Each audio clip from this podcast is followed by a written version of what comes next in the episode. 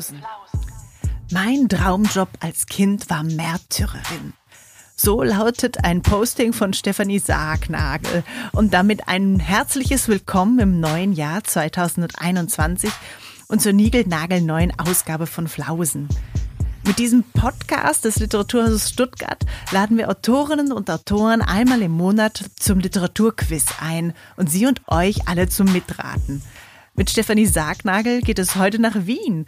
Eine Autorin, die schon lange auf den sozialen Mediakanälen wie Facebook, Twitter oder Instagram aktiv ist, mit scharfen Beobachtungen und genauso spitzer Zunge. Ihre Postings sind schon mehrfach in Buchform publiziert worden, lange bevor es jemand wie beispielsweise Jan Böhmermann gemacht hat. Jetzt hat sie, Jahrgang 1986, ein Buch veröffentlicht, das Dicht heißt und den Untertitel trägt Tagebuch einer Tagediebin und in dem sie eine Autobiografie über ihre Jugend schreibt. Stephanie Sargnagel ist ein Gesamtkunstwerk.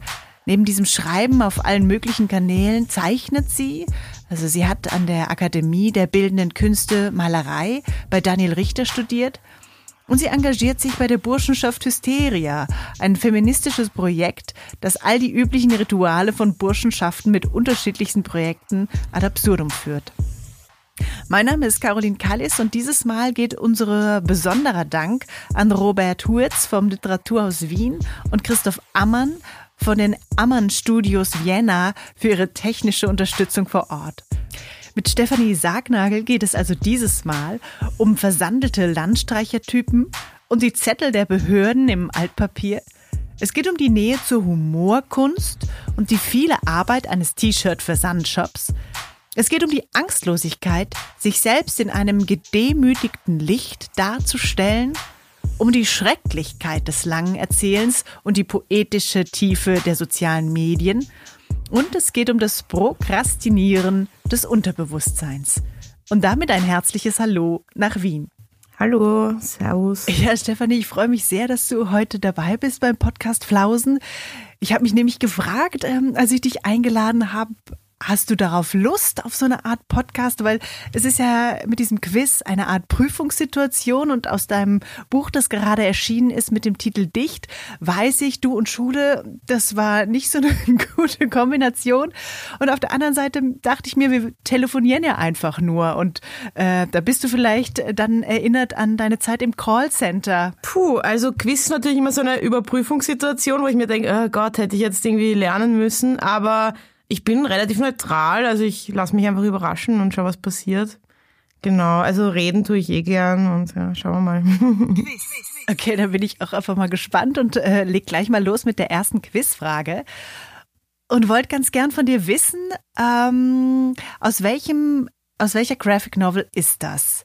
Ist das aus Heute ist der letzte Tag vom Rest deines Lebens von Uli Lust oder von Anna Haifisch, The Artist oder An die Feder? Ich zitiere.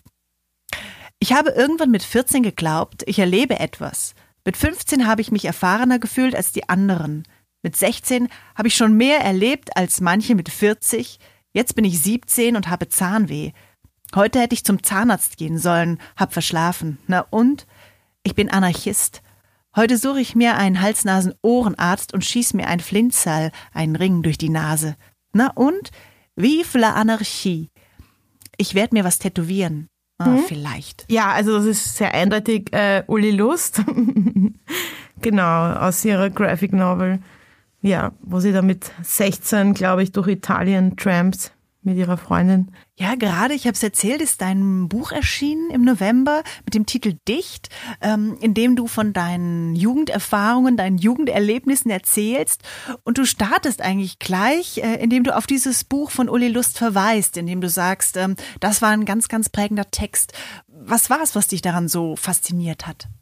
Ja, also ich habe diese Graphic Novel tatsächlich eher zufällig in einer in der Bücherei äh, im 12. Bezirk gesehen und habe es mir ausgeborgt und haben mich darin sehr wiedergefunden. Ich glaube, das ist mindestens zehn Jahre her und ähm, also es geht eben um Uli Lust, die halt so 16 ist, ich glaube auch so gerade nicht in die Schule geht oder Schule abgebrochen hat oder was auch immer in, der, in Wien ist oder bei ihrer Schwester und so ganz genau kann ich mich jetzt nicht erinnern. Und die ist halt in so einer Punker-Clique und sitzt auch viel so am Schwedenplatz und redet da ein bisschen mit so alten Obdachlosen und dann lernen sie so eine bisschen, würde ich sagen, selbstzerstörerische neue Freundin kennen und ähm, die sagt, glaube ich, zu ihr, trampen halt nach Italien und dann trampen die durch Italien und lassen sich halt ein auf alles Mögliche und es passieren auch viele sexuelle Übergriffe und so, aber für mich hat eher beeindruckt halt so dieser Abenteuergeist und haben mir so gedacht, boah, schade, dass ich damals nicht auch mal Auto gestoppt bin. Also ich bin erst viel später drauf gekommen, dass man das machen könnte. Genau, und es hat mich halt so an meine Jugend erinnert, eben an dieses bisschen so Angstfreiheit, die man in dem Alter hat. Und ich habe damals auch ein Fanmail geschrieben, nämlich, und ich hatte noch gar nichts publiziert, also ich war nicht bekannt. Und dass ich das halt so toll fand und dass ich mich voll wiedergefunden habe darin. Und sie hat mir dann auch zurückgeschrieben, dass sie oft das Gefühl hat, dass sie von Wienern besser verstanden wird oder so, weil ganz oft wird ihre Geschichte, gerade im amerikanischen Raum oder so, hat sie das Gefühl, so interpretiert, als wäre das so eine tragische Geschichte über zwei Mädchen, die die falschen Entscheidungen treffen und dafür dann auch die Konsequenzen tragen. Und ich habe sie eben gar nicht so empfunden. Also für mich war das eher mehr so eine coole Abenteuergeschichte, die mich auch an meine Jugend erinnert hat, wo einem zwar vielleicht arge Sachen passieren, aber man hält das auch eigentlich aus irgendwie so ja, genau. Eine Abenteuergeschichte oder eine Jugendgeschichte ist ja auf jeden Fall auch äh, dieses Buch ähm, dicht. Du erzählst von deiner Jugend und äh, was mich interessieren würde, du kamst ja eigentlich von den sozialen Medien her. Also du, ne, du hast früh gepostet über das, was du auch alles im Callcenter erlebt hast, ähm, was du so erlebt hast und ähm, jetzt ist das das erste umfangreiche Buch. Wie ist es dazu gekommen? Also wie ist bist du zur langen Form gekommen? Also ich habe halt äh, zum ersten Mal einen Vertrag mit einem großen Verlag angeboten bekommen. Das war damals der Robert Verlag und da habe ich schon am Anfang vorgeschlagen, weil ich das Gefühl hatte, ah, ich kann jetzt nicht nochmal so Social Media Text veröffentlichen, obwohl ich das kann man eh immer machen, wieso nicht, sind halt Kurztexte. Aber ich dachte mir, ich könnte auch mal was anderes probieren und hatte schon immer das Bedürfnis, diese Zeit ähm, aufzuschreiben. Einfach, ich wollte gern diesen Michael porträtieren, der in dem Buch vorkommt. Das ist eben so ein älterer Freund. Und ähm, und ein bisschen die, äh, das soziale Biotop in seiner Wohnung. Das ist irgendwie das, was ich immer gern mal porträtieren will. Das ist auch eine Geschichte, die ich einfach im Alter gern erzähle. Also die ich einfach, ja, oder mit Freunden, die ich noch von damals habe, da reden wir einfach auch gern über die Anekdoten, die da in dieser schrägen Wohnung sich so zugetragen haben. Und ähm, deswegen wollte ich das aufschreiben. Äh, ja, ich bin dann aber wieder weggekommen von der Idee, weil ich halt gemerkt habe, okay, wow, das wird richtig viel Arbeit, da muss ich mich erst, äh, muss ich mir mehr Zeit nehmen. Und, und, und diese Zeit äh, war auch schwer sich zu nehmen, eigentlich, weil ich gerade so eine Art, ja, den Erfolg so erlebt habe. Und natürlich sagt man, wenn man das noch nicht gewohnt ist, das meiste natürlich zu, weil klar will ich Geld und, und, und halt irgendwie ja, Geld verdienen und, und, und diese Angebote, die mir gemacht werden, annehmen. Aber ähm, und habe immer dann noch nicht geschafft, mir genug freie Zeit frei zu schaufeln, wo ich dann wirklich nur Zeit hätte, mal an dem Buch zu schreiben. Und das musste ich erst einmal auch schaffen, dass ich sage, nein, das mache ich jetzt mal nicht und nein, diese gut bezahlte Lesung mache ich jetzt mal nicht, weil ich muss jetzt mal in Wien bleiben. So, das ist ja auch nicht so leicht, genau. Und dann, ähm, und ich hatte natürlich, also ich habe halt gebloggt mit 14, 15, habe ich angefangen, so einen Online-Blog zu schreiben, so halb für mich, halb für Publikum, ohne großen literarischen Anspruch, einfach weil ich fand, wir erleben so viele Abenteuer. Und deswegen hatte ich da irgendwie so ja, über 2000 Blog-Einträge, die halt einfach so Notizen waren aus der Zeit. Also die man jetzt nicht so verwenden konnte, die waren schon ganz äh, anders geschrieben und, und das war eigentlich eher mehr nur so als Recherche äh, hilfreich. Da konnte ich jetzt nicht wirklich Texte verwenden, aber halt paar Erinnerungen auffrischen und die musste ich auch erstmal durchlesen und, und, und ja, rausarbeiten, was ich da jetzt eigentlich erzählenswert fände und was nicht so. Genau. Ja. Das Buch startet ja auch damit, dass du sagst, im Moment ist irgendwie, oder ne, im Erwachsenenleben ist alles so langweilig und öde geworden, irgendwie so bürgerlich. Ähm, und der Blick nach hinten, der ist ja irgendwie auch wahnsinnig reizvoll. Ne? Und man kriegt irgendwie Lust, wieder nach hinten zu gehen und all das zu erleben und mit diesem neuen, anderen Blick äh, auf, auf die Welt zu schauen. Auf der anderen Seite wäre meine Frage, äh, ist Forever Young das, was du anstreben würdest? Würdest du sagen, am liebsten für immer jung bleiben? Ähm, naja, also ich, also es gibt gewisse Dinge, die ich so nostalgisch verkläre, andere nicht. Also ich glaube, ich bin sicher, ja, irgendwie finde ich es angenehmer, entspannter zu sein und nicht mehr so getrieben. Und ähm, aber was ich schon vermisse, ist eigentlich diese Gruppen, das Gruppenleben irgendwie. Also in dem Alter war ich halt immer in großen Klicken und man war eigentlich immer so eine Bande. Und das ähm, das finde ich schon ein bisschen schade, dass man sich das ins Erwachsenenleben schwer äh, wieder reinholen kann, weil halt alle einen unterschiedlichen Alltag haben. Aber ich merke schon, dass ich zum Beispiel so, ich bin ja auch in einer Burschenschaft und so, dass mir dieses Gruppenleben also schon auch irgendwie immer noch sehr wichtig ist. Ja, aber gewisse Sachen vermisse ich auch nicht und gewisse Sachen sind auch nicht mehr so eindrucksvoll. Also damals mir, war ich halt so neugierig aufs Leben und, und jeder Mensch, den ich kennengelernt habe, war extrem spannend für mich. Das ist schon auch noch so, aber vielleicht, man hat halt schon auch Erfahrungen gemacht und lässt sich auch nicht mehr so viel gefallen und geht vielleicht nicht auf jeden mehr so ganz offen zu. Ja, aber das finde ich auch okay. Oder ist auch, auch nicht so beeindruckt mehr von, von allem. Oder auch nicht so leicht geprägt durch neue Ideen. Damals saugt man ja alles auf, was man überhaupt angeboten bekommt, als Alternative zum Beispiel zum Bildungssystem. Irgendwelche Literaturvorschläge oder auch, oder was auch immer, Ideen, genau, Gedanken. Ja, also Forever Young, nein, brauche ich nicht. Finde schon älter werden auch cool. Äh, ja. Aber eben das Einzige, was ich so ein bisschen verkläre, ist eben so, ja genau, das, also das Leben in der Gruppe. Also das würde ich mir schon auf irgendeine Art gern auch ins Erwachsenenleben holen. Ja. Wovon du auch erzählst in Dicht ist, wie es angefangen hat mit deinem Malen und mit deinem Zeichnen. Also da heißt es an einer Stelle, ähm, ich war sagenhaft chaotisch. Die Hälfte meiner Schulbücher war, wenn ich sie nicht verloren hatte, komplett übermalt. Also kann man so weit gehen zu sagen, irgendwie diese Langeweile der Schule hat dich zum Malen und zum Zeichnen gebracht? Ja, also würde ich jetzt so nicht sagen. Ich habe immer schon extrem gern gezeichnet und gemalt. Aber ich habe schon das Gefühl, dass wenn man sich mit etwas beschäftigen muss, was einem jetzt vielleicht gar nicht so interessiert, dann kanalisiert man ist nicht viel Kreativität, das ist so wieder durchs Prokrastinieren irgendwie. Also so viel gezeichnet wie im Schulunterricht habe ich sicher nie wieder. Also das war schon, da muss dann irgendwas raus und das, man denkt auch nicht nach, man versucht ja schon sich zu konzentrieren ein bisschen im Unterricht und da fängt irgendwie das Unterbewusstsein an, so sein eigenes Ding zu machen und ich musste einfach die ganze Zeit zeichnen. Das war so, ja, einfach so ein Antrieb.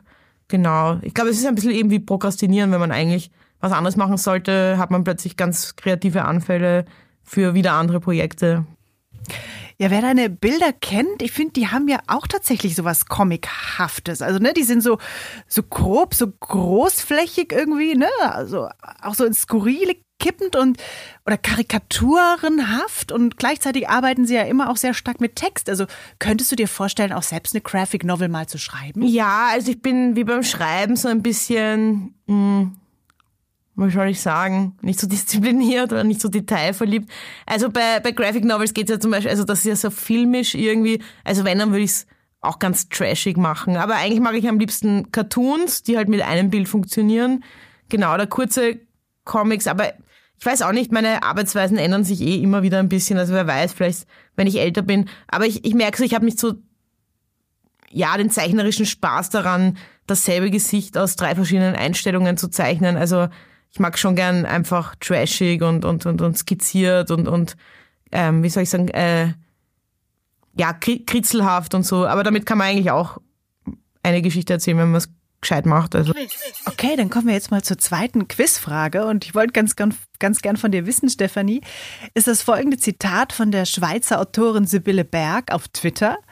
Oder ist es von Heinz Strunk, dem Autor, Satiriker, Musiker aus seinem Buch Das Strunk-Prinzip?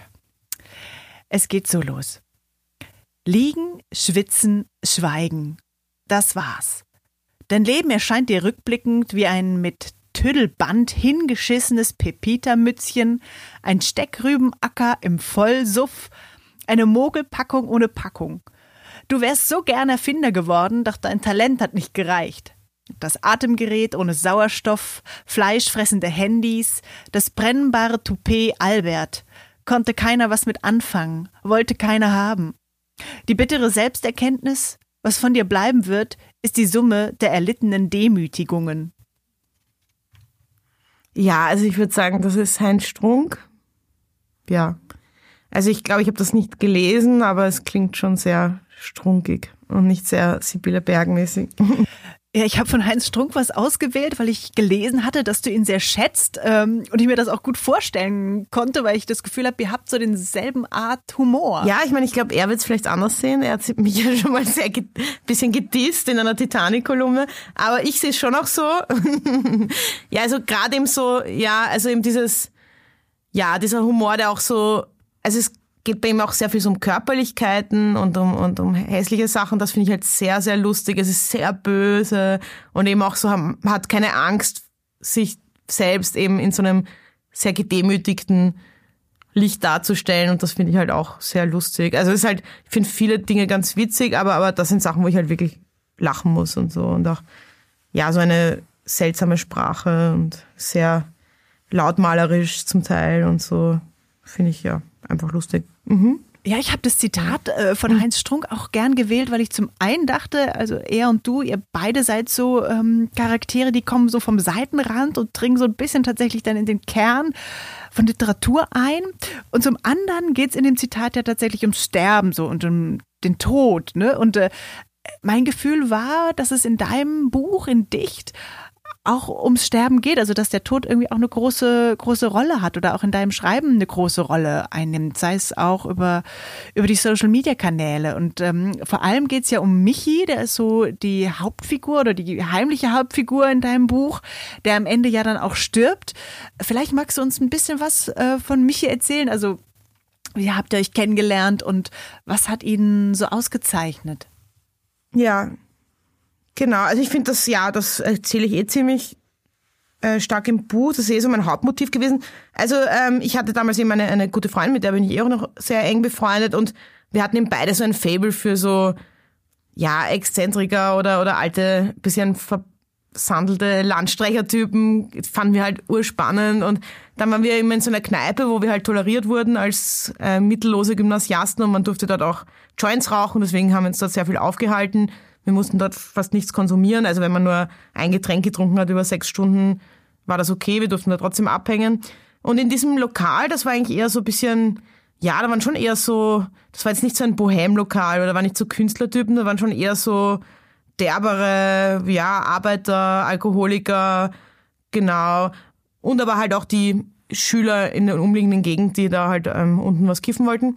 Und dann gab es eben so Michi, der immer so zwischen den Gruppen herumgetänzelt ist. Also das war halt so ein völlig versoffener Typ, äh, Ende 30, der einfach nur völlig absurdes Zeug vor sich hergeredet hat, ganz verschwurbelt, aber es hat ihm eine ziemliche Poesie. Also man hat schon gemerkt, okay, der ist zwar irgendwie irre, aber schon irgendwie begabt und so. Und ähm, wir haben ihn gern zugehört, weil man konnte ganz viel in seine äh, scheinbar sinnlosen Sätze reininterpretieren. Und wir waren eigentlich auch, das wusste ich jetzt damals, hätte ich es noch nicht so benennen können, aber waren alle eigentlich auch so von dieser Clique, die da abhing, eigentlich relativ so sprachinteressiert irgendwie und sprachkreativ und, und das hat uns natürlich total gefallen. Und dann haben wir ihn auch immer beschützt, weil er, der hatte schon auch so einen Hang, immer die Leute so ein bisschen zu ärgern und vor den Kopf zu stoßen und in so ähm, zwar so verschwurbelte Sätze zu sprechen, die aber dann doch immer so was manchmal leicht Angriffiges hatten, wo man sich nicht sicher war, beleidigt er ihn da gerade. Und das haben halt viele so der älteren, bisschen gröberen Männer dort nicht so geparkt und da hat auch schon mal eine aufs Maul bekommen und so. Und wir sind dann halt so eingeschritten, hey, lass den mich in Ruhe. Und dann ähm, haben wir ihn irgendwann besser kennengelernt. Also die, diese Freundin von mir hat ihn dann mal auf der Straße getroffen und da war er eben ganz nüchtern. Und dann hat sie ihm festgestellt, ach so, der kann eigentlich auch völlig zusammenhängend reden und ist eigentlich auch ein interessanter Gesprächspartner, wenn er jetzt nicht schon zehn Bier-Intus hat. Und sie ist dann mit zu ihm nach Hause gegangen und dann bin ich auch mal mit zu ihm nach Hause gegangen, weil es war irgendwie ganz nett dort und wir mussten natürlich auch nichts konsumieren und hatten eh kein Geld und irgendwie ist es dann so, ich kann mich gar nicht so gut rekonstruieren, wie das passiert ist, aber irgendwann sind dann plötzlich 20 Jugendliche jeden Tag zu dem gegangen und halt so um den Michi versammelt gewesen und der war halt immer ein sehr spezieller Charakter. Also irgendwie war er natürlich sehr kaputt und irgendwie auch suchtkrank, aber es hat irgendwie alles in seiner Gegenwart trotzdem sehr unbeschwert gewirkt, so als wäre das alles eigentlich überhaupt kein Problem. Und ähm, dass man so seine Zettel von den Behörden einfach ins Altpapier wirft, das ist eigentlich völlig egal, das gehört sich so und so. Und er war eigentlich sehr lustig und unterhaltsam. Genau, und über den wollte ich dann eben schreiben. Da hatte ich auch viele Originalzitate aufgeschrieben und so. Der hat immer so viele so doppeldeutige Wortwitze gemacht, so, aber sehr komplett ähm, äh, nicht sehr selbstdarstellerisch, sondern es ist wirklich mehr so aus ihm rausgesprudelt so und war auch eigentlich gar nicht in Künstlerkreisen unterwegs, wo man ihn eigentlich vermuten würde. Also war da irgendwie in seinem Mikrokosmos. Genau. Und über den wollte ich eben berichten. Der hat uns auch alle ziemlich geprägt, würde ich sagen. Ja, und eben bei der war ich, war ich mir auch nicht sicher, weil das halt so eine schräge Figur ist, auch wenn man sie aufschreibt, ob ich dann nicht alles so verkitscht und verkläre. Aber ich habe dann auch mit seinem Bruder länger geredet. Er hat einen Zwillingsbruder, der aber viel besser im Leben steht, als er, also er gestanden ist. Und der hat ihn eigentlich genauso beschrieben wie ich. Und dann habe ich mir gedacht, na, der war schon so. Das war einfach ein äh, ja, sehr poetischer Charakter auf gewisse Art, ja. Mhm, okay. Also es heißt ja auch an einer Stelle äh, bei dir, ähm, außerdem schätzten auch Sie Michis Sprachverliebtheit und wir stellten gemeinsame Überlegungen an, warum auf die schiefe Bahn geraten nicht eigentlich dasselbe war wie die Kurve kriegen, ob krummes Ding drehen dasselbe sei wie Scheiße zu bauen und warum man aufsprang, wenn man entsetzt war. Und das finde ich so das Interessante, dass es äh, all die Charaktere, die du beschreibst, also es ist ja nicht nur Michi, sondern ne, viele andere Leute, ähm, die ihr auf den Straßen, in den Parks oder in Michis Wohnung begegnet seid, ähm, die an dieser Schnittstelle irgendwie sind. Ne? Also von auf die schiefe Bahn geraten sein oder gerade noch die Kurve, Kurve kriegen. Und ähm, also mein Vater hatte früher auch eine Kneipe und in der Jugend habe ich da immer am Wochenende gejobbt und mein Gefühl ist ja wirklich, du lernst ja nirgends so viele Leute kennen, vielleicht auch so viele unterschiedliche Leute wie an der Kneipentheke. Ja, ja, ja, ja. Kommt natürlich auch immer drauf an, was für eine Kneipe und wo und so, aber ja, klar. Und da kommen die Leute ja auch her, um zu erzählen, äh, hin, um zu erzählen und so. Und wo würdest du sagen, also gibt es die Orte noch, also gibt es die Kneipen noch in Wien, wo du hingehst, wo du heute gerne auch noch hingehst, oder sind es komplett andere Orte geworden? Na, das würde ich nicht sagen. Also ich mag generell Sachen, die so ein bisschen abgefuckter sind. Also das, das finde ich irgendwie heimelig einfach. Also das ist jetzt wirklich, da fühle ich mich irgendwie wohl in so einem schicken Lokal oder wo nur Hipster sind, fühle ich mich irgendwie auch nicht so wohl. Und ich habe das Gefühl, dass das macht mehr unter Druck, dass man jetzt irgendwie Spaß hat und, und so. Also ich mag gern, also es gibt in Wien eine Kneipe, die heißt Schmauswaberl. Da ist tatsächlich der Michi, über den habe ich die kennengelernt, manchmal hingegangen und das sind so ganz schräge Typen. Aber schon irgendwie, also es gibt ja Lokale, wo alle wirklich sehr kaputt sind, aber auch ein bisschen, es ist auch langweilig. Und dort gibt zwar verschiedene Leute, die schon, ja, im Leben vielleicht ähm, viel mitgemacht haben, aber die irgendwie kreativ sind. Das sind ein bisschen so Verrückte auch, aber die wirken alles, als wären sie auf LSD hängen geblieben in den 60ern. Also sie sind zwar irgendwie, äh, irgendwie crazy und ein bisschen äh, abgefuckt, aber irgendwie haben schon kreative Formulierungen manchmal oder so. Ähm, genau, und dieses Schmaus war aber, da waren halt eigentlich nur so schräge Vögel, aber man konnte dort auch früher mal Gras kaufen und deswegen sind da auch manchmal Junge hingekommen, aber es war schon immer so, es war sehr ungewöhnlich, dass da eher jüngere, fittere Leute hingehen. Und dieses Lokal wurde aber jetzt vor paar Jahren, ich glaube zwei Jahren, übernommen von einem Bekannten von mir. Und jetzt ist eine ganz lustige Mischung, weil jetzt sind die ganzen Künstler gehen jetzt hin ähm, auch von der Kunstuni in der Nähe, aber das Stammpublikum wurde auch nicht vergrault oder so und es funktioniert. Also es sind, also es sind schon wirklich sehr, auch, auch würde ich sagen, teilweise gefährliche Leute. Also jetzt nicht, ähm, ist das mein Handy? Moment, äh, tut mir leid, ich muss das kurz ausschalten. Ich dachte, ich hätte das alles ausgeschalten. Schön.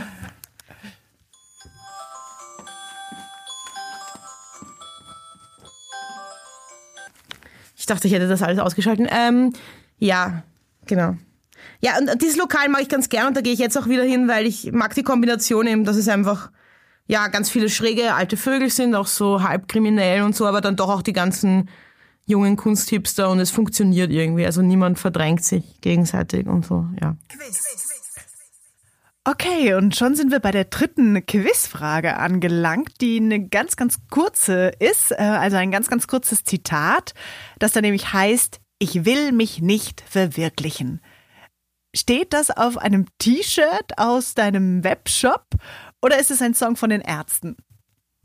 Also es steht auf einem T-Shirt auf meinem in meinem Webshop, aber ich weiß nicht, ist es auch ein Song von den Ärzten? Ich glaube nicht. Nee, nee, ist kein Song von den Ärzten, aber ich fand's so cool. Also ich finde deinen äh, Webshop wirklich lustig mit diesen äh, T-Shirts. Ähm, die ja vor allem mit deinen Zeichnungen arbeiten. Ne? Also ähm, auch, äh, man muss ja auch sagen, ich will mich nicht verwirklichen. Das sagt auf diesem T-Shirt eben ein, ein kleiner Wurm. Und äh, wie kam es überhaupt zu dieser Idee, zu dem Webshop oder vor allem auch zu diesen sehr, sehr lustigen T-Shirts? Also ich wollte eigentlich immer schon ganz gern T-Shirts machen, weil so Cartoon und Illustration eignen sich ja ganz gut dazu und ich selber mag das ja auch so trashige Illustration auf, auf T-Shirts. Das gefällt mir persönlich auch gut. Und ich habe auch eine Freundin, die ich über die Burschenschaft kennengelernt habe, die eben Siebdruckerin ist und eben T-Shirts produziert. Und ich wollte das eigentlich immer schon mal machen, nur es war mir einfach zu viel Arbeit. Ich habe eh relativ viel zu tun und so ein T-Shirt-Versand ist jetzt auch nicht wenig Arbeit, da muss man schon mal so einen Shop machen und die Zahlungssysteme irgendwie. Genau, und jetzt ähm, habe ich mal mit einer Freundin drüber geredet, die gemeint hat, sie würde das eigentlich ganz gern mal probieren und die betreut jetzt diesen Shop und wir teilen uns halt das Geld, das dabei rauskommt. Und jetzt funktioniert super. Also die, die T-Shirts sind, werden gekauft und, und, und die Freundin macht das super. Das ist übrigens eh die Freundin, die im Buch vorkommt, Sarah. die, die macht den T-Shirt-Shop, genau. Ja, genau, weil die ist ja, äh, hat eben mehrere Kinder und, und ist ganz praktisch für sie, wenn sie neben, einen Nebenerwerb hat, den sie von zu Hause aus machen kann. Ja. Genau, und jetzt machen wir diese T-Shirts. Mhm. Okay. Ähm, was mich ja noch interessieren würde, deswegen habe ich, habe ich diesen Wurm sprechen lassen. Also ich will mich nicht verwirklichen, weil ich finde ja wirklich das Spannende bei dir, dass du von diesen äh, Social Media Posts herkommst, ne? Damit hast du angefangen ähm, und daraus sind dann Bücher geworden und, und äh, jetzt hast du eben Dicht rausgebracht und ne, du bist ja, hast ja auch bildende Kunst studiert. Ähm, das heißt, du kommst auch vom Malen, vom Zeichnen her. Und es gibt dann so eine Situation äh, im Buch. Ähm, da lässt du Thomas Frechberger sprechen, äh, der auch Autor ist, der auch in den Wiener Kneipen äh, als Original unterwegs war und auch Lokalverbot hatte. Und da schreit er eben in einer Situation durch den Laden, ich bin ein Dichter, ich bin ein Dichter. Und du sagtest, ich glaube, so werde ich mal, wenn ich alt bin. Und deswegen wäre so meine Frage, also ne, wie siehst du dich selbst, äh, also als Autorin äh, oder ähm, als lebendes Gesamtkunstwerk oder ist das irgendwie auch gar keine Frage, die du dir stellst? Also ich bin eigentlich, also ich, mir ist das nicht so wichtig, in welche Schublade ich da jetzt passe. Ich bin ganz happy damit, dass ich überhaupt davon leben kann. Und ich fühle mich, glaube ich, am nähersten immer noch so den Humorkünstlern, den Humoristen, ja, da gibt's eh, also, also ich habe oft das Gefühl, wenn ich so über, über Arbeitspraxis rede, dann habe ich oft mehr gemeinsam mit jetzt, weiß nicht, Cartoonisten und Titanic-Autoren als jetzt mit äh, Romanautoren oder Lyrikern oder Autorinnen oder Lyrikerinnen oder Humoristerinnen. Genau. Ja, also ich würde sagen, so komische Kunst, Humorkunst. Aber ich bin ganz froh, dass ich eh unterschiedliche Sachen machen kann, weil das nur daheim sitzen und an einem Buch schreiben, das, das wäre eh nichts für mich auf die Dauer. Also, ja. Ja, und also wenn man dir folgt auf den sozialen Kanälen, auf Twitter und Facebook, äh, äh, und Instagram, äh, wie ich das auch tue, dann hat man ja so ein Gefühl, man würde dich total gut kennen. Ne? Und jetzt kommt noch dieses autobiografische Buch da hinzu, ist natürlich die totale Illusion. Es ist schon vollkommen klar. Aber meine Frage wäre, machst du dir Gedanken darüber, was du nach außen geben kannst, was du von dir preisgeben kannst? Also ich mache so nach Bauchgefühl, ich denke jetzt nicht viel drüber nach, aber natürlich gebe ich nicht alles preis oder zum Beispiel nur weil ich, sagen wir jetzt auf Instagram viel aus meinem Alltag poste, heißt das ja nicht, dass das mein ganzer Alltag ist, sondern das sind halt kurze Momente, bei denen ich kein Problem habe, wenn ich das teile oder weil ich es auch irgendwie lustig finde, weil ich glaube, es ist vielleicht unterhaltsam für andere. Genau, aber es ist ja nicht ähm, alles, was ich mache oder, oder alles, was ich erlebe oder was in meinem Umfeld geschieht. Genau, und ich mache das mehr so nach dem Bauch, aber habe irgendwie also überhaupt kein Bedenken, dass ich da irgendwie zu viel von mir preisgebe oder so, weil ich das eh so mache, wie es mir irgendwie gerade Spaß macht. Mhm. Okay, und, und wem folgst du selbst so auf äh, den Kanälen? Also wen könntest du uns empfehlen, wen wir uns unbedingt äh, anschauen sollten, weil er total spannende, poetische, lustige Sachen postet? Also ich muss ganz ehrlich sagen, ich merke schon, dass ich oft Leuten sehr konzentriert folge, die mir eigentlich auf die Nerven gehen. Also ich ärgere mich so wahnsinnig gern auch über Leute und, und, und auch so auf Twitter. Ich merke schon, ich schaue so regelmäßig immer auf die Accounts von Leuten, die mich eigentlich total nerven, irgendwie so. Aber ja, also momentan bin ich nicht mehr so gut ähm, dabei, habe ich das Gefühl. Ich glaube, weil ich mit dem Buch beschäftigt war und, so, und solche Dinge und jetzt in sozialen Medien gerade sehr viel einfach nur kommuniziere auch mit, mit, mit Freunden. Ähm, also ich merke schon, dass ich, ich mag halt, äh, also eine Autorin, aber mit der ich auch befreundet bin mittlerweile und mit der ich eh viel auf Tour gehe, ist halt die Pune Ansari. Das ist so eine Mädel aus Wien halt. Äh, das, äh, die kenne ich eigentlich schon ewig vom Ausgehen und die schreibt halt auch total exzessiv manchmal auf, auf Facebook. Und die Sachen finde ich halt ziemlich gut, weil die sind zwar irgendwie lustig, aber haben auch eine gewisse Tiefe, sind manchmal sehr düster und auf jeden Fall hat die eine ganz eigene Sprache. Also ich kenne niemanden, der so schreibt wie sie. Also so völlig chaotisch einerseits und sehr Social Media mäßig, eben mit äh, Ignorieren von irgendwie Grammatikregeln und Satzzeichen, aber gleichzeitig hat sie total viel so ähm, Wortneuschöpfungen und auch äh, Wörter aus der Theorie oder Wörter aus der Biologie, die sie immer einwebt. Das ist so ganz eine schräge Mischung aus intellektuell und trashig und ganz eigene Sprachbilder und ja, das ist eigentlich so das Originellste. Weil es gibt schon Leute, die finde ich ganz witzig, die machen manchmal gute Jokes, aber, aber cool finde ich dann halt, wenn es dann schon auch so eine poetische Tiefe irgendwie kriegt und ähm, da finde ich die bis jetzt so am unvergleichbarsten. Okay, das ist mal ein guter Tipp, merci.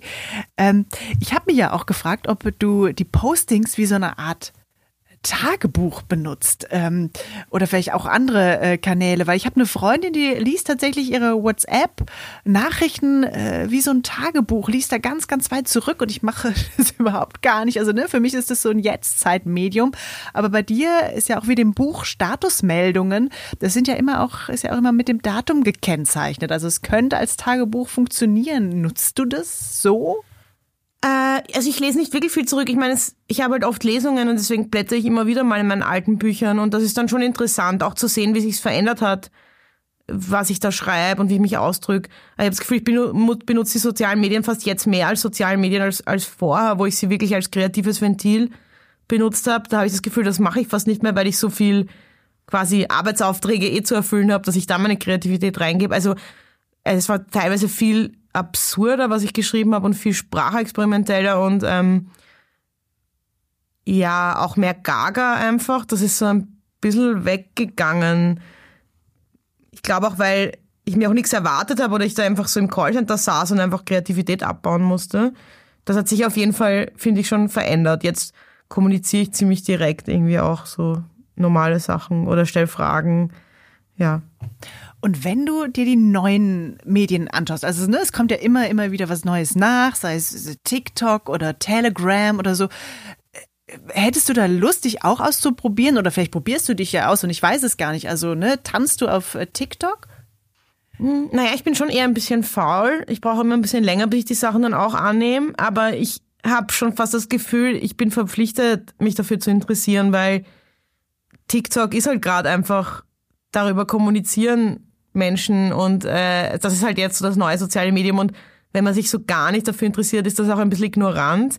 Und ich habe es noch nicht, ich habe es noch nicht runtergeladen, weil ich dann schon ein bisschen faul bin, mich neuen Sachen gegenüber halt mich darauf einzulassen. Aber eigentlich fände ich es gerade wichtig, sich das anzuschauen, was da passiert. Auch tatsächlich so, auch politische Sachen oder so, die man, wie Leute sich da gegenseitig mobilisieren, das sind ja auch Dinge, die man gar nicht mitkriegt, wenn man da nicht ist. Ja, genau. Aber ich bin noch nicht so weit brauche noch ein bisschen. Ich habe gerade erst Instagram Stories geschafft. okay, das führt uns jetzt zur nächsten Quizfrage, liebe Stefanie. Ähm, und zwar kannst du auswählen zwischen Christiane Rösinger, die Sängerin bei den Lassie Singers, ähm, oder bei Britta, äh, wer sie vielleicht kennt, oder auch die Betreiberin der Flittchenbar in Berlin. Oder aber ist das von Markus Werner am Hang, ganz woanders. Das Zitat geht so.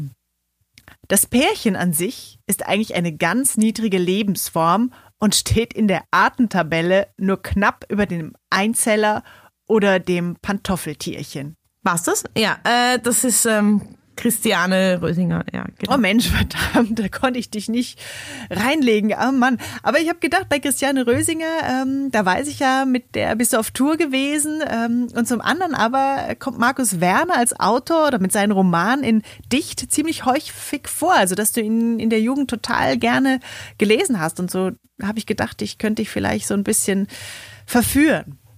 Dadurch, dass ich mit Christiane Rösinger ähm, viel unterwegs war, wir waren ja gemeinsam auf Tour, also vielleicht dazu sagen, also Christiane Rösinger ist, ist ja Sängerin und ähm, ich schreibe meine Texte und dann haben wir noch eine Freundin, die heißt Denise Bourbon, die macht eben Stand-up-Comedy und wir haben also die Idee geboren, ob wir nicht mal zu dritt auf Tour gehen wollen, weil ich gehe einfach nicht mehr gerne allein auf Lesetour, weil das ist echt einfach langweilig und anstrengend auf die Dauer. Und ähm, dann waren wir zu dritt auf Tour und das war extrem lustig. Also Christiane Rösinger ist, glaube ich, einer der lustigsten Menschen überhaupt. Also man kennt sie auf der Bühne und das ist extrem unterhaltsam, aber das ist sie echt schon so beim Frühstück und so. Also ich habe wirklich mich halb tot gelacht und ich lache eigentlich gar nicht so leicht. Und äh, ja, und, und, und deswegen kenne ich auch so ihre Theorien über Pärchen, weil ihre Bühnenpräsenz ist ja nicht nur, dass sie darauf geht und Musik macht, sondern sie erzählt auch ganz viel. Und das ist eigentlich auch schon, finde ich, ein richtig gutes Stand-up-Programm. Also das ist eigentlich müsste die meiner Meinung nach Hallen füllen, weil das einfach richtig super ist. Und da geht es natürlich immer viel um, um ihr, eins ihrer Themen ist halt diese, die Pärchenlüge und so und dass sich alle Glück versprechen vom Pärchen sein, obwohl sie genau wissen, dass es eh fast nie funktioniert. Ja, genau.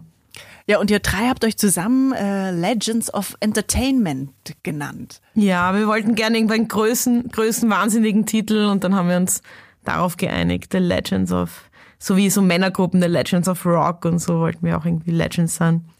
Ja. Und das ist eben so, also ja, das, äh, das setzen wir hoffentlich bald mal fort, weil das war wirklich extrem lustig. Ja. Okay, und äh, also ne, ist äh, dieses Zitat von Christiane Rösinger, spielt ja so ein bisschen auf äh, Liebe an oder beziehungsweise die Nichtmöglichkeit äh, von Liebe oder von Beziehung, äh, so rum eher. Und ähm, du selbst bezeichnest dich in dem Roman, der ja tatsächlich eben, obwohl er in der Jugend spielt, wo vielleicht gerne mal Herzschmerz und solche Sachen Themen sind, du bezeichnest dich darin selbst als äh, Spätzünderin. Also ich weiß gar nicht, ob ich eine Spätzünderin war, aber das fand ich auch eben das Spezielle an dieser Atmosphäre in dieser Wohnung war halt schon, dass es so wahnsinnig asexuell war. Also im Nachhinein sind wir schon draufgekommen, dass, dass Leute von uns ineinander verknallt waren zu der Zeit und so, aber dass sicher niemand zugegeben getraut hat. Aber ich glaube, das hat auch was Spezielles mit der Atmosphäre gemacht. Es war halt so pseudo vergeistigt irgendwie. Und ähm, ja, Sexualität hat halt immer so außerhalb dieser Wohnung stattgefunden, wenn. Und äh, irgendwie war das aber auch speziell, irgendwie, dass das alles so, ja, dadurch gab es halt irgendwie auch wenig Drama vielleicht und so, weil das irgendwie so, da so ein bisschen ausgespart war, so, ja, genau. Mhm. Das heißt, die Liebe ist eigentlich nur so ein ganz am Rande ein Thema, aber was ich dann doch auch immer wieder aufscheinend finde, sind so ja, sexistische Beobachtungen eigentlich. Ne? Also wenn es äh, in der einen Szene, wo du von einem Mann angestarrt wirst, ähm, dazu kommt, ne, dass dieser Mann eben dann äh, schreit ähm, zu Mädchen, die dich verteidigen wollten, äh, ihr schirschen lesbischen Huren, ihr wollt doch nur einen Schwanz in die Foot, schrie er. Ne? Oder wenn es dann später auch darum geht, dass es du vielleicht in der äh, Rufnummernauskunft anfängst und, und da erste Versuche wagst, ne? Und dann jemand anruft, der sagt, du bist süß, oder? Wie bitte? Darf ich schlecken? Also tatsächlich immer wieder diese Übergriffigkeiten, denen du begegnet bist. Ja, ja, ja, ja. Ja, also mich hat das selber überrascht, wie ich da diese alten Tagebucheinträge durchgearbeitet habe fürs Buch, äh, wie normal das war und wie häufig, weil später wird das ja auch weniger irgendwie. Auch, ich glaube nicht nur, weil man alt wird, sondern auch, weil halt die Männer das nicht mehr so also halt, sie nutzen ja natürlich auch aus, dass man vielleicht noch so ein bisschen sich noch nicht so ganz hart verteidigen kann, verbal manchmal. Also gerade so 15, 16, das war so völlig normal, dass da jeden Tag eigentlich sowas kam oder dass mir fast jeden Tag Abend wer am Heimweg nachging oder so. Es war halt nicht immer super bedrohlich, aber es war halt irgendwie so, ja, war halt so normal irgendwie. Also ich habe mich da auch gar nicht so groß gewundert darüber und war dann aber selber überrascht, wie ich die Tagebucheinträge, wie häufig, also wie, ich habe dann fast schon ein bisschen runterschalten müssen, weil es sonst als Thema zu, zu raumeinnehmend geworden wäre.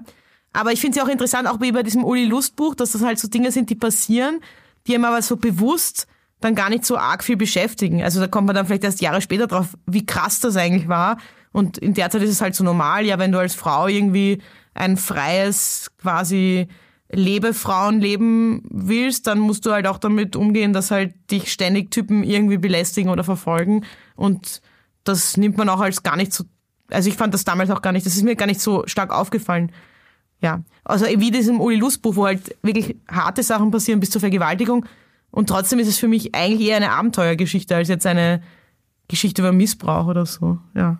Ja, du warst ja oder du bist auch immer noch politisch aktiv in der Burschenschaft Hysteria. Also ihr setzt euch so äh, mit ähm, den männlichen Burschenschaften auseinander ne, und macht irgendwie ähm, Aktionen äh, eben aus feministischer Sicht dazu, sag ich mal. Also bist du auch heute noch aktiv dazu? Ja, wir sind noch aktiv und es gibt auch regelmäßig Stammtische. Natürlich durch den Lockdown ist das jetzt alles verzögert worden, aber es gab da immer so Phasen. Es gibt Phasen, da treten wir mehr in die Öffentlichkeit, es gibt Phasen, da agieren wir mehr intern.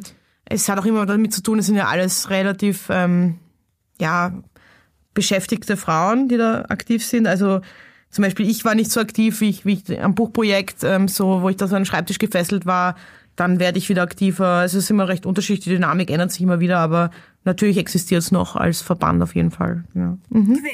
Okay, das führt jetzt zur ähm, allerletzten Quizfrage. Auch ein relativ kurzes Zitat, ähm, nämlich mit der Frage, ob das von Tokotronic äh, ist, äh, der Hamburger Band mit dem Song Rebel Boy, oder von Michi. Ich werde nicht gebraucht, die Zukunft gibt es nicht. Mhm, das ist von Tokotronic, würde ich sagen. Ja, Mensch, genau. Also von Michi kenne ich es nicht. Aber ich kenne den Song auch gar nicht. Also ich kenne Tokotronic schon, aber. Ja, in Dicht erzählst du ja auch davon, dass du mal eine Hamburger Schule-Phase hattest, ähm, die aber dann abgelöst wurde von der Ethno-Phase. Also du hast es so mhm. gemacht. Ja, ich fand das irgendwie ganz witzig, weil normal ist ja so oft, man ist vielleicht zuerst so ein bisschen hippie und dann wird man so eher Indie und geht in die coolen Indie-Discos. Und bei mir war es irgendwie eher so, dass ich so mit 13 FM4 entdeckt habe und voll viel Hamburger Schule gehört habe und der Christiane Rösinger und eigentlich schon so einen ganz guten Geschmack meiner Meinung nach hatte und mich ganz gut auskannte. Und, aber das war auch, ich war halt viel daheim und habe viel Radio gehört und CDs gekauft. Und dann kam eben diese Abenteuerphase mit Hannah und plötzlich gab es nur noch Bob Marley und ich weiß nicht. Also es ist irgendwie so, äh, ja, was ich dann später eigentlich wieder so ein bisschen peinlich fand und so, äh, ja, aber ähm, genau, ich habe dann einfach sehr wenig Kultur konsumiert, weil wir einfach die ganze Zeit unterwegs waren. So, ich glaube, wenn ich andere Leute in der Zeit kennengelernt habe, wäre ich wahrscheinlich die ganze Zeit auf Konzerte gegangen und in hippen Indie-Discos abgehangen, aber so finde ich es eigentlich eh spannender, ja. Weil irgendwie das finde ich ja dann auch manchmal, also als Szene dann langweilig, wenn man immer nur so dann so Kultursachen macht und immer nur unter seinesgleichen ist und so, ja. Mhm. Ich habe das Tokotronik-Zitat ja auch deswegen gewählt, weil die Zukunft äh, ja auch ein bisschen immer wieder eine Rolle spielt in Dicht. Also es gibt so einen Kerl, der den Leuten im Park immer wieder so nachruft, ne, was, was ist die Zukunft, was ist die Zukunft? Und auch von Michi es diesen schönen Satz gibt, der sagt, äh, Zukunft ist, die Vergangenheit vor vollendete Tatsachen zu stellen. Ja? Und dann gibt's ja wiederum äh, auch von dir einen Buchtitel und da schließt sich so ein bisschen der Kreis sozusagen zu diesem Thema Tod. Der heißt, in der Zukunft sind wir alle tot. Und deswegen wäre so meine letzte Frage an dich. Ähm, also was glaubst du, was bringt die Zukunft für dich?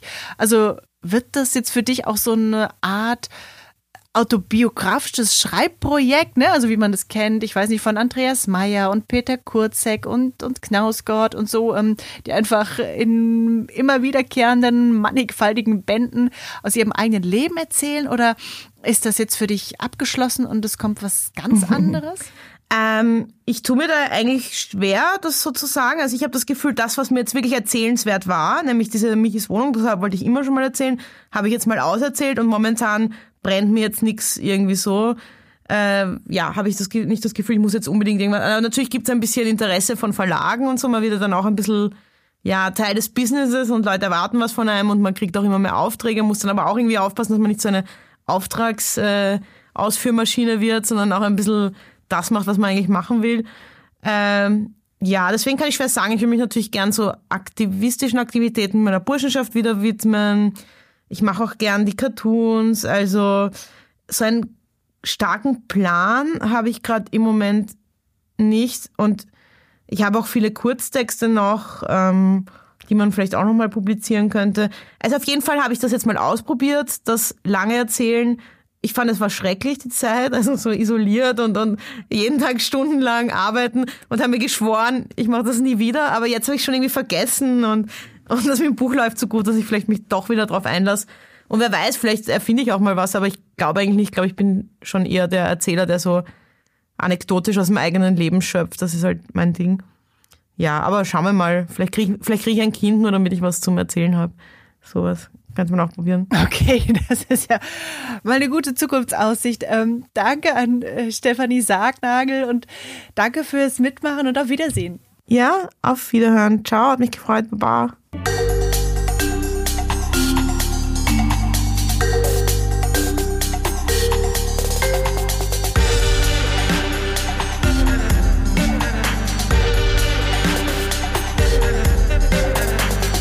Flausen.